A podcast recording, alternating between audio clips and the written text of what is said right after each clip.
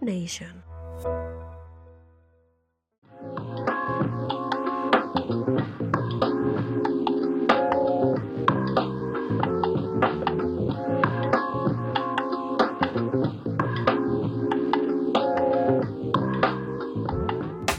Más de mil juegos, 37 mil puntos, 10 mil asistencias, 2 mil robos, 4 títulos, 4 MVPs y 4 MVP de las finales.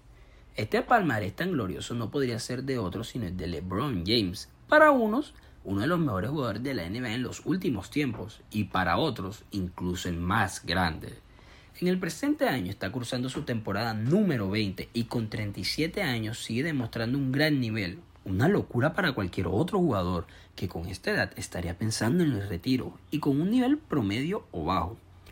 Aunque se sigue manteniendo con un nivel alto, LeBron esta temporada está teniendo promedios de 24,9 puntos por partido, siendo el más bajo desde su año rookie. Por lo que muchos comienzan a preguntarse, ¿ese es el declive del King? Pues en cierta parte sí es cierto, pero ya no tiene 20 años. El cuerpo no se mueve como él quiere. En las estadísticas está promediando números bajos a comparación a temporadas anteriores. Sus puntos triples y tiros libres son un ejemplo claro, en donde la temporada pasada promediaba 30 puntos, 3 triples y un porcentaje de acierto del 52,4%. Y actualmente tiene un promedio de 24 puntos, 1,7 triples y un porcentaje del 45,7%. Pero recordemos que LeBron actualmente juega en un equipo como son los Lakers, que no tiene un nivel para competir y no están a la altura de defender un equipo tan histórico como son los Angelinos.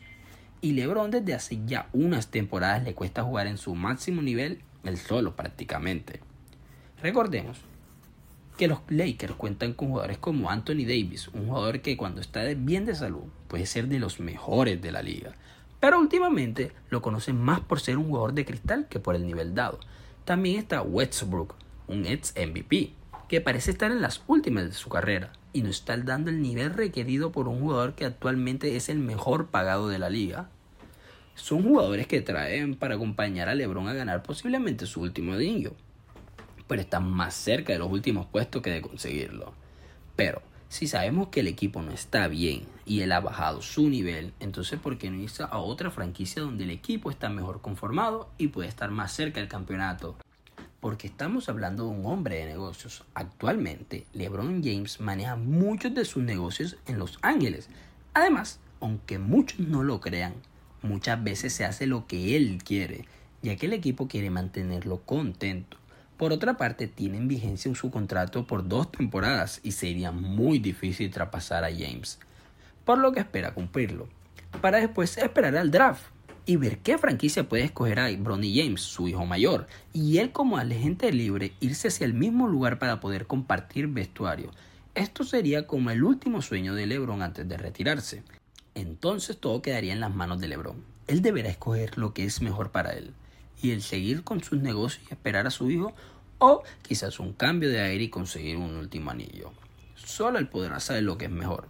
Pero lo que sabemos es que suceda lo que suceda, sigue siendo de los mejores de la liga y lo demuestra partido a partido. Quizás no es el mismo de hace unos años, pero cualquiera debería tener miedo de enfrentarse al King LeBron James. Pero entonces, ¿volverá LeBron a alzar su último anillo o esperará a su hijo y poder retirarse felizmente?